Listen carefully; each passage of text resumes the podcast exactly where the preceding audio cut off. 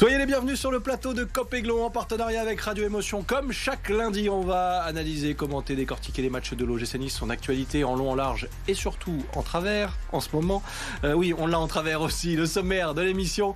On va s'intéresser bien sûr au dernier match euh, du gym, au terme d'un match euh, poussif où l'OGC Nice aura une nouvelle fois brillé par son manque d'idées, eh bien, les hommes de Lucien Favre vont tout de même arracher le point du match nul face à Nantes. C'est miraculeux, un match qui fait beaucoup parler, ça tombe bien.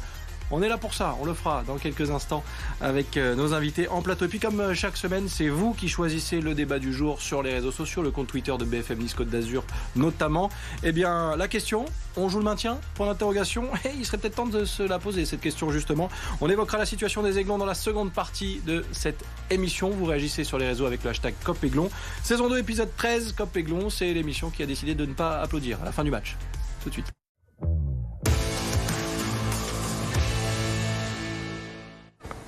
Et pour m'accompagner aujourd'hui autour de la table, Alric, titulaire indiscutable sur euh, le côté droit, prêt, enfin mon côté droit en tout cas, prêt à déborder.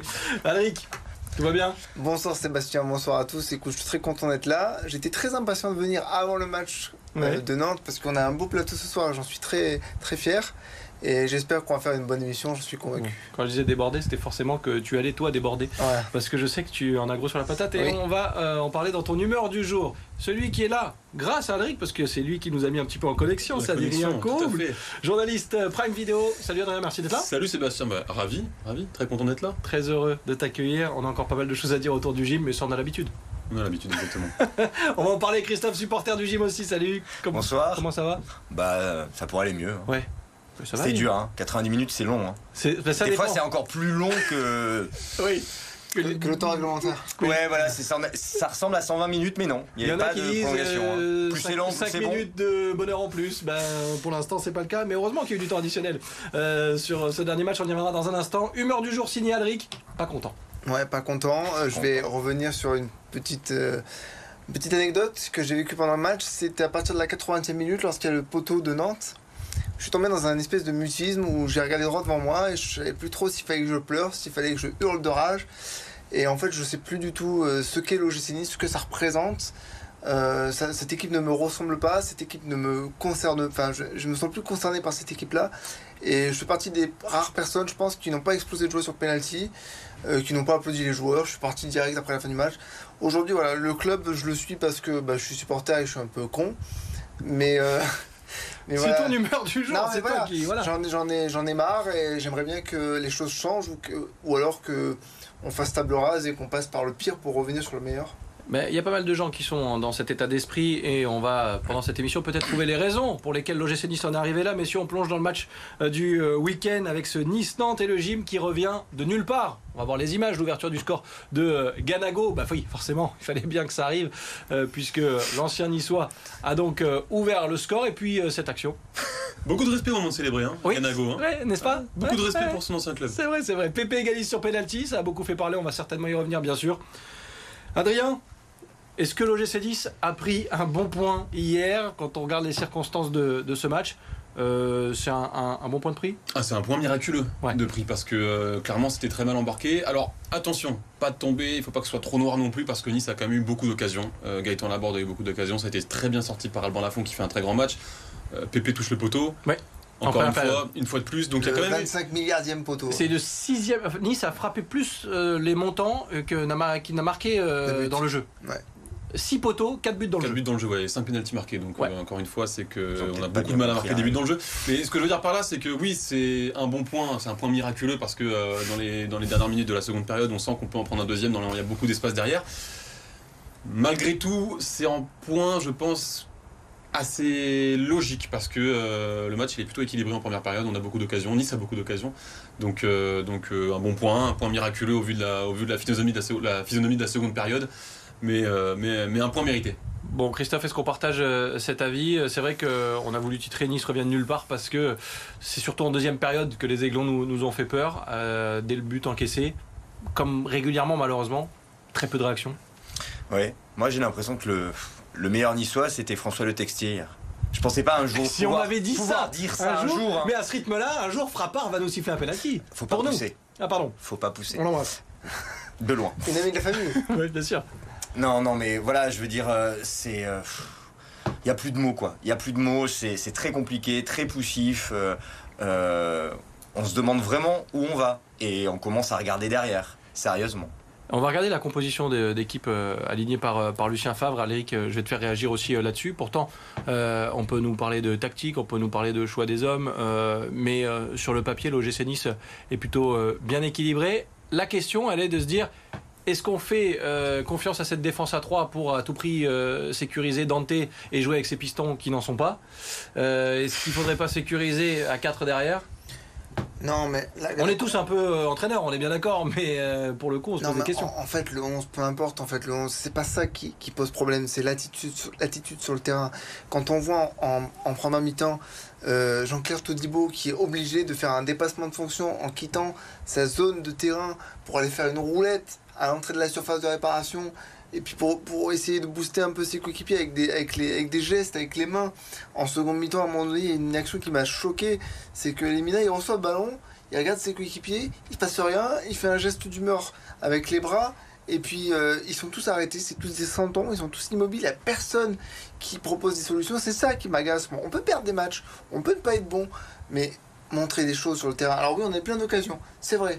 Mais bon, En fait, il faut pas l'oublier dans le contexte du match. Non, mais je suis Parce que c'est vrai qu'on a du mal à l'avaler parce qu'on est mené 1-0, que dans... parce que Nantes, c'est quand même une équipe qui, euh, euh, dont le coach était euh, sur la sellette la semaine dernière. Hein. Nantes, c'est une équipe qui va pas bien du tout en ce moment. C'est une équipe qui a début de saison raté. C'est une équipe qui a beaucoup de mal à conjuguer Coupe d'Europe et, Ligue 1. C'est une équipe qui clairement est destinée à jouer le maintien cette année. Donc forcément, on les joue à domicile. On a eu une semaine de prépa en plus. On n'a pas eu la Coupe d'Europe cette semaine. On peut s'attendre à, on peut s'attendre à les dominer. Mais il faut pas non plus qu'on enlève toutes les occasions que Nice a dans cette partie. Ouais, mais alors Gaëtan Laborde, c'est pas le même joueur qu'on a, qui joue à Rennes. Ça, c'est un autre problème, ça, c'est un autre souci. Ça, Parce que toutes les occasions qu'il a eues, il n'y en a pas une qui était vraiment dangereuse pour Albon Lafont, qui est pas quand même une tanche, hein, c'est un bon gardien, Albon Lafont. Après, il y a un truc qui m'énerve, c'est que on a perdu le 7 mai dernier une finale de Coupe de France contre Nantes. Il y a quand même un, sacré sentiment de revanche. Euh, il y a beaucoup de joueurs de cet effectif ça, c'est, voilà, ça, c'est un autre qui ont connu cette, euh, cette Coupe de France. Il ne se passe rien. Il n'y a pas de fierté. Cette équipe, il n'y a aucune fierté. Rien du tout pas d'honneur, rien. On l'a vu sur, sur l'action où Lotamba se blesse d'ailleurs, où euh, tous les Niçois se préoccupent du, du Dante qui a pris un coup euh, juste avant. Personne vers Lotomba, personne pour mettre la pression face à, l'arbitre pour lui dire attendez, d'ailleurs il sort sur blessure derrière. La même pour Delors face à Auxerre. Tout le monde va boire un coup, personne ne se préoccupe de ce qui se passe pour Delors. S'il faut Delors, il a les croisés. Et puis bon, on le sait depuis que c'est pas le cas, mais il y a un problème d'attitude dans cette équipe. et de solidarité surtout et tout ça lié euh, fait que l'OGC Nice euh, peine également à se montrer euh, dangereux offensivement. On a parlé des stats tout à l'heure et des, poteaux trouvés par l'OGC Nice. Mais l'OGC Nice ne fait peur à personne finalement. Regardez ces stats qui fait très mal 0,9. C'est le nombre de buts marqués par match en Ligue 1 par l'OGC Nice. 19e attaque devant Ajaccio. avec Nicolas Pepe, Laborde et, et Barclay de, devant hier soir. Et tu as commencé la saison avec Guiri aussi ce chiffre, il fait, très mal parce qu'on a l'impression que l'OGC Nice peut en ce moment euh, jouer de longues minutes sans pour autant euh, faire mal à son adversaire. Ce chiffre, il fait très mal parce qu'on a surtout l'impression que le mercato, il a été guidé par des envies d'empilement d'attaquants. On a envie d'acheter le plus d'attaquants possible, du Nicolas des, du Ross Barclay, dont on n'a pas forcément besoin, du Gaëtan Laborde, on a Andy Delors, on a Amine Gouiri qu'on a lâché finalement, mais Effectivement, on a le sentiment que la volonté euh, de Yann Moody, puisque visiblement c'est lui qui dirige le mercato cet été, c'est de créer une équipe offensive avec euh, beaucoup de joueurs, euh, beaucoup de joueurs pour, jouer devant. Là aujourd'hui, force est de constater qu'effectivement Nice n'arrive pas à être dangereux dans, le jeu. Il y a des faits, il y a des, contextes malheureusement qui sont malheureux. Il y a ces poteaux que trouve Nicolas Pepe. Mais, au-delà de ça, effectivement, on a, le sentiment quand même que qu'il y a un gros gros problème devant parce que les joueurs n'arrivent pas à se trouver tout simplement. Christophe, je vais te faire réagir aussi avec un, autre, un autre chiffre qu'on va regarder en, même temps. Euh, pour vous dire à quel point l'OGC Nice euh, peine à se montrer dangereux et, à jouer euh, offensivement, on va dire. regardez cette stat face à Nantes. 92 ballons pour Dante, 91 ballons joués par Todibo. Ce sont les deux joueurs qui ont touché le plus de ballons. C'est dire à quel point l'OGC Nice aime passer par derrière, ce jeu latéral qu'on adore. Lucien Favre parlait de, manque de, profondeur. Christophe, ça fait beaucoup. Oui, ça fait beaucoup, ça fait trop. Je vais rebondir sur une chose concernant le mercato. Moi, j'ai l'impression que cet été, en fait, on a fait un remake de Y a-t-il un pilote dans l'avion? C'est, ça n'a pas de sens. Ça n'a aucune cohérence. C'est pour ça que tactiquement, on voit rien aujourd'hui? Ah bah forcément, il y a des trous, il y a des joueurs, il y a des endroits, à certains postes, il y en a trop, à d'autres, il en manque. C'est, il n'y a aucune cohérence. C'est pas logique en fait. Après, moi, je me prétends pas avoir des connaissances footballistiques énormes, mais tout le monde le voit, c'est béant. Je pense qu'il fallait pas avoir de connaissances footballistiques énormes pour savoir que Nice avait besoin d'un latéral gauche et ce dès le 1er juillet. Et d'un latéral droit. Ouais, ça fait trois ans droit pour apporter la concurrence. Ah, ça, c'est souvent blessé. C'est quelque chose qui, qui, sautait quand même aux yeux euh, que Nice avait besoin de latéraux, un latéral pour euh, apporter de la concurrence. Mais surtout, le système, il faut des pistons. parce que c'est bénéfique la, la, la, concurrence et un autre à droite.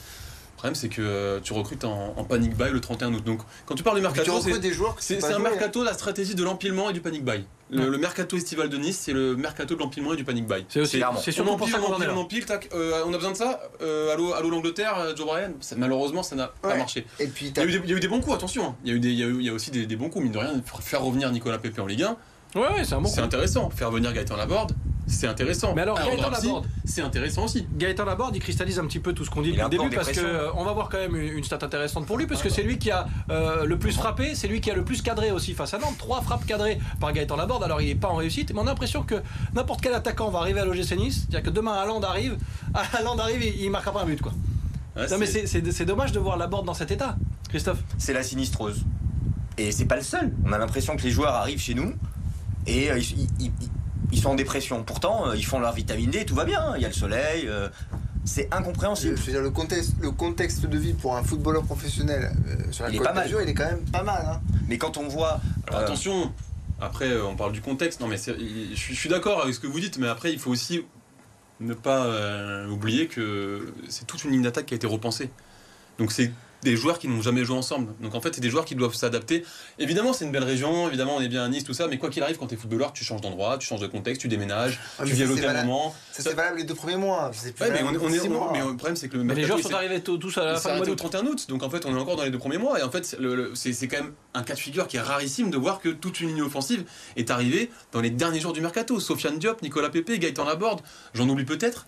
Euh, qui sont arrivés dans les 2-3 derniers jours du mercato. Un mot en 30 secondes, messieurs, et on parlera de Lucien Favre et de sa sortie en conférence de presse euh, juste après la, pub finalement. Euh, un mot sur l'un des points positifs, c'est Nicolas Pepe, surtout en première période, après il a disparu. Mais... Très actif en, première mi-temps. Honnêtement, si il a un peu plus de réussite, ouais, il en met un ou deux peut-être hier. Il monte en puissance. Après, il est arrivé hors de forme. il, a, il a très peu joué la saison dernière. Et d'ailleurs, c'est pas le seul c'est pas c'est pas le seul joueur qui a, qui a, peu de conditions physiques et ça aussi c'est un problème. Il leur faut six mois pour être euh, en forme. Après il va y avoir la trêve.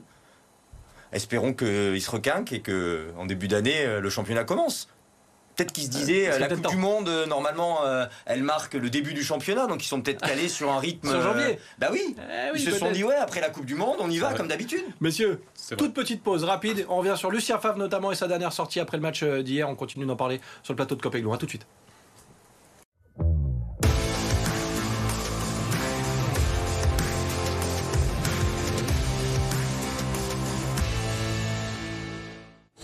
De retour sur le plateau de Copéglon en partenariat avec Radio Émotion. On continue euh, d'analyser l'actualité de l'OGC Nice avec euh, nos invités.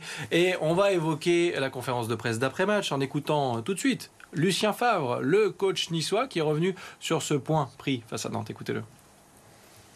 Ton père, c'est plus, on sait que ça a donné quelques sifflets, mais enfin c'est comme ça, il faut accepter, c'est difficile on n'était pas, on n'était pas particulièrement bon, mais on n'était pas mauvais, mauvais quoi.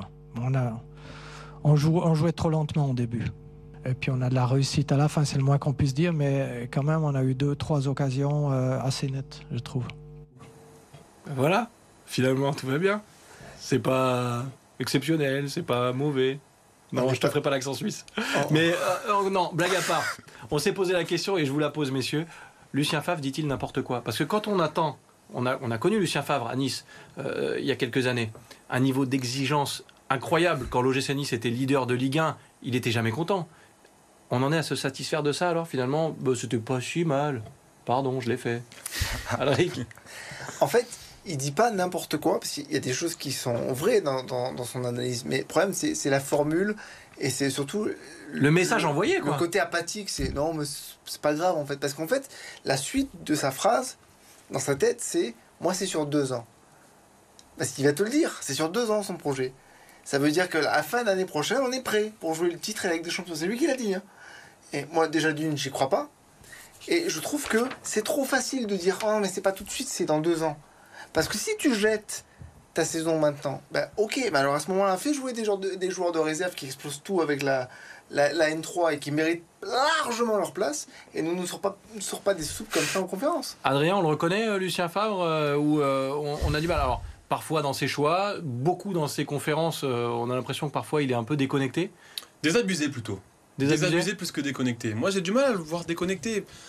J'ai du mal à savoir ce qu'il peut dire d'autre en fait. Parce que euh, les matchs se, se suivent, se ressemblent. À un moment donné, euh, ce qu'il va dire aux journalistes, ça Ouais. n'a pas une énorme importance. Ce qui est important, c'est comment, ce qu'il dit à ses joueurs, c'est ce qui se Mais passe dans le vestiaire, l'important. Ce qu'il dit aux journalistes, c'est ce que nous, on entend. Donc nous, on se base sur ce qu'il dit. Ce qu'il dit dans le vestiaire, à la limite, je m'en fiche. Oui, mais tu t'en fiches, mais c'est le plus important. Ouais, mais le problème, c'est Là, que c'est un discours face à des journalistes, il est désabusé. Alors, il va faire son exercice, sa conférence de presse il aime pas ça, on sait. hebdomadaire. Il va se mettre devant les journalistes. Écoutez, voilà, on a fait un match. Moi, je n'ai pas envie de le juger par rapport à cette conférence de presse. Moi, j'ai encore un peu d'espoir. Je fais partie de ceux qui croient encore en, en Lucien Favre. Je fais partie de ceux qui pensent que malheureusement, c'est un bourbier.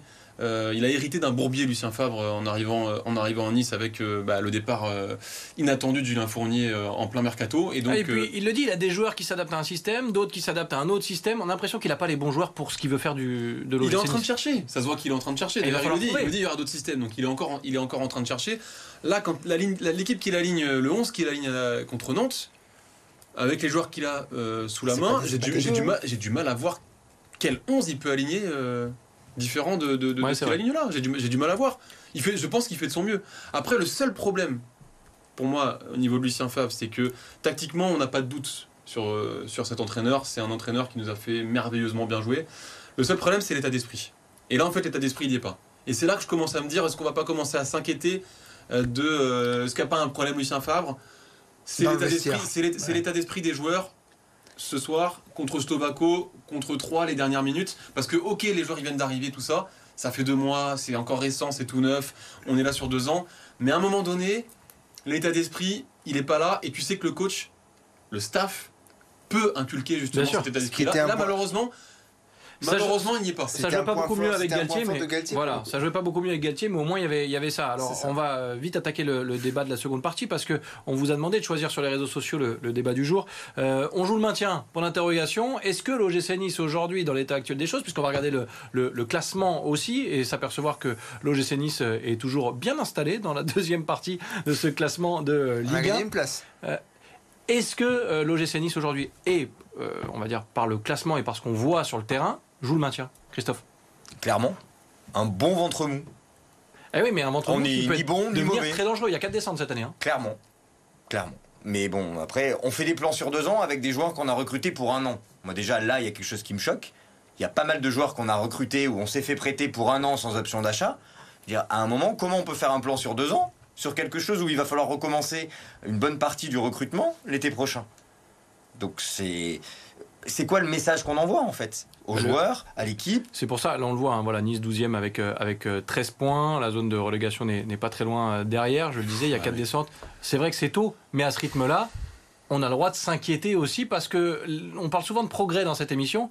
Et on a l'impression que cette équipe progresse pas vraiment. On a l'impression qu'elle progresse pas, mais on a vu le classement. Il faut regarder un petit peu ce qu'il y a derrière quand même. oui, mais- d'accord. Mais, mais le GC Nice aujourd'hui est incapable donné- de battre Auxerre donné, faut pas et être- incapable faut- de. je- de- je- de- je- de- Là, j'essaye un peu de défendre, me faire l'avocat du diable. J'essaie de faire l'avocat du diable.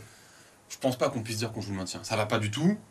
On n'est pas à la hauteur de nos ambitions, ça c'est la vérité, c'est une réalité. Nice n'est pas à la hauteur des ambitions d'Ineos et n'est pas à la hauteur de, de- du niveau de jeu qu'on Et de son discours. et de son discours et de son mercato et de son coach. de ses on n'est pas du tout de- de- à la hauteur de ces prétentions-là. On jouera pas le maintien cette année. J'arrive pas à y croire. On a une trêve d'un mois et demi pour régler les problèmes. Mais à force de dire ça va On finir par le faire. Non, mais on a, des- on a quand même. Quand, quand- quand on regarde le 11 de départ, il y a quand même pas des joueurs dégueulasses. Quand on regarde le banc, il y a quand même des joueurs pas dégueulasses. Non, je pense pas qu'on joue le maintien. Non, c'est une période très compliquée, malheureusement. Euh, il va falloir vite redresser la barre, mais on joue pas le maintien. Alors, ça tombe bien qu'on parle un petit peu de, de tout ça parce que euh, on parlait d'ambition et d'Ineos et on a voulu s'intéresser à ce sujet-là. Euh, nice version euh, Ineos, objectif revu à la baisse. Forcément, messieurs, au moins pour, euh, pour cette année, parce que quand on regarde effectivement le classement, quand on évoque les difficultés de l'OGC Nice aujourd'hui, on se dit que on est très loin de l'effervescence de l'été dernier, en tout cas. Encore pour cette année. Parce que Ouais. c'est pas la première année. Ça continue. Malric J'ai Allez, dû- transition. Ouais, ah, Voilà, allez. transition. Non, s'il vous plaît, non, non, arrêtez. non, mais à tous les temps, à tous les modes, quoi. Il me vient des boutons. Le verbe transitionné, on l'a Ah, conjugué. c'est euh, pas possible. On a même inventé des temps, là, hein, à ce, rythme-là. Alric, on revoit les objectifs à la baisse, Non, euh, évidemment. j'ai- Bon, évidemment, j'ai du mal à croire qu'on va jouer le maintien parce que parce que c'est pas possible. Même si factuellement aujourd'hui, tu as un rythme de 1 point par match à la 38e journée, tu n'auras que 38 points. si tu continues comme ça. 0,9. Voilà, c'est ça. Et, euh, et puis quand on voit une équipe comme Monaco qui était très très mal embarquée la semaine dernière et qui finit bah, sur le podium, tout est possible. Il suffit d'avoir la confiance pour le coup. On fera pas la même. Hein. Moi, moi, moi, je crois pas qu'on joue le maintien, mais malheureusement, je crois pas qu'on joue le podium. non malheureusement. Alors non, Désolé, non, Alric. C'est pas, pas, ce que j'ai dit. Non, non, je je crois pas au podium. Je crois même pas à la, coupe, à la qualification de la Coupe d'Europe. Cette année, ça va être compliqué. Si on finit huitième, ce sera une mm, bonne chose. Christophe, il en va de la crédibilité aussi de d'Ineos, euh, parce qu'on le répète régulièrement chaque semaine. euh, cet été, euh, Lucien Favre est arrivé, la galaxie Ineos, le jeu est de retour à l'OGC Nice. Ouais, c'est ça le problème. On a encore parlé un peu trop vite. Le problème finalement, est-ce qu'il est là? Parce que si jamais Ineos arrive cet été et nous dit attendez, on va vous calmer un petit peu, le mercato il sera correct, mais il faut pas s'enflammer, la saison va être très difficile. Peut-être qu'on attaque la saison avec un point de vue différent déjà. Oui, mais quand on n'a pas de directeur sportif, moi il y en avait un, mais il était en instance de, départ, on l'a gardé, mais euh, en fait il a rien fait. On a fait venir une personne, puis un consultant, puis en fait le problème il est là. Si on a un projet de cette envergure-là, à la base, il faut avoir une base solide, et on n'avait pas de base solide. Donc euh, on, a- fait un recrutement euh, à la va-vite. C'est normal en fait, c'est ce c'est ce qui nous attendait. Et Lucien Favre, pour moi, qu'est-ce qu'il peut faire de plus que ce qu'il fait avec des joueurs dont certains n'ont pas de conditions physiques ou très peu, d'autres sont limite en dépression? C'est très très très compliqué. En fait, on est, on est, on est dans une, euh, une année qui va être compliquée. Alors oui, on dit année de transition en rigolant, mais on va traîner comme un boulet Ouais, cet cet été-là. été, En fait, l'été a été très mal géré. Mais après, il y a des choses voilà, qui ont été inhérentes aussi au marché. Euh, Christophe Gatti qui s'en va, c'était pas prévu. Julien Fournier devait partir en septembre. La situation devenait intenable avec, euh, avec ce qui s'était passé. Puis c'est compliqué pour un directeur sportif aussi de se dire voilà, vous restez jusqu'à se- septembre, vous partez. Bien sûr, bien sûr. Malheureusement, il a fallu se retourner de dernière minute. Tous les dossiers Julien Fournier qui sont désactivés, il a fallu se retourner de dernière minute. Ils sont allés chercher euh, dans leur réseau un, un consultant externe qui ne restera pas. Au moins, la bonne nouvelle, c'est que le club réagit. Oui, Il y a un oui, bien directeur sûr, bien sportif sûr, qui est bien arrivé. bien. Ghisolfi, attention, ça peut changer beaucoup de choses. Il est arrivé cette semaine. On Ça peut changer beaucoup de choses. Lucien Favre, il, a, il aura un pouvoir un peu différent dans le vestiaire parce qu'il y a quelqu'un qui va venir peut-être serrer la vis. C'est ce qui manquait. Julien Fournier, il avait l'habitude aussi de On serrer la vis perdu avec le tournevis, hein, clairement. Ah, mais Ghisolfi, Ghisol- Ghisolfi, On a des bricoleurs en plateau. non mais Ghisolfi c'est l'arrivée d'une personne qui va faire beaucoup de bien pour moi à Nice. C'est un Bon courage d'ailleurs. C'est bon tout le mal courage. qu'on va Il a, un chantier énorme. Nice. ça va faire beaucoup de Il y a eu quelques captures d'écran là pendant le match euh, sur sa tête. Bah, Euh, et au moins, simple, il a hein. l'ampleur du chantier tout de Ah suite bah, face à lui. Que pour progresser. hein. De Dernier façon, tour de table très rapide dans un instant parce qu'on a un sujet multisport à regarder et on se dit au revoir juste après sur le plateau. Oui, ça passe beaucoup trop vite, mais l'OGC Nice sont pour parler des heures et des heures. On revient juste après ça. Charles Leclerc sur le podium du Grand Prix des États-Unis, parti 12e en raison d'une pénalité de 10 places pour avoir dépassé le nombre autorisé de changements de moteur sur la saison. Le pilote monégasque a profité d'une bonne stratégie, mais surtout d'un gros rythme pour s'approcher du duo de tête formé par Hamilton et Verstappen. Il décroche finalement une belle troisième place qui lui permet de remonter à la deuxième place du classement du championnat du monde. En MotoGP, podium également pour Fabio Quartararo. En Malaisie, le pilote Yamaha parti 12e sur la grille de départ s'est arraché pour décrocher la troisième place d'un Grand Prix remporté par Francesco Bagnaia.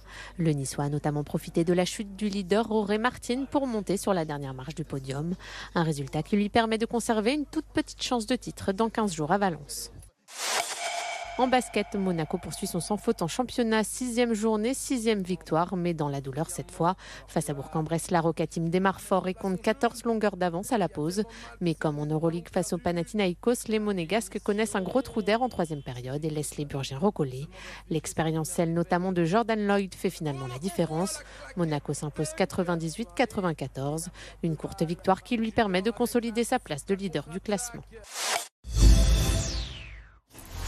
On est de retour. Oui, on a quand même le temps de se dire au revoir en 30 secondes et regarder pardon, le calendrier qui attend l'OGC Nice pour euh, les prochains matchs. Euh, il n'y aura pas beaucoup de choix de toute façon si on veut continuer à exister en Coupe d'Europe, notamment des jeudis. Ensuite, le championnat, Lorient, la surprise, plus qu'une surprise d'ailleurs en ce début de saison. Euh, Brest et Lyon. Ensuite, ce sera la Coupe du Monde. Messieurs, je serais ravi d'en reparler avec vous très vite parce que c'est passé à une vitesse incroyable. Alric, merci encore. Merci à toi. Merci beaucoup d'être venu. Merci. C'était vraiment un plaisir. Toujours, malgré tout. Malgré tout. Même Mati, sur Nissar. Voilà. Euh, merci Christophe d'avoir passé ce moment avec nous. Merci beaucoup. À très vite. Merci d'avoir réagi vous aussi sur les réseaux sociaux. Vous continuez le hashtag Copéglon. On se retrouve très, très vite. Lundi prochain, ce sera pas moi, mais il y aura quand même Copéglon, Alric et des invités. Régalez-vous. On se retrouve très bientôt sur BFM Nice Côte d'Azur. Il fait chaud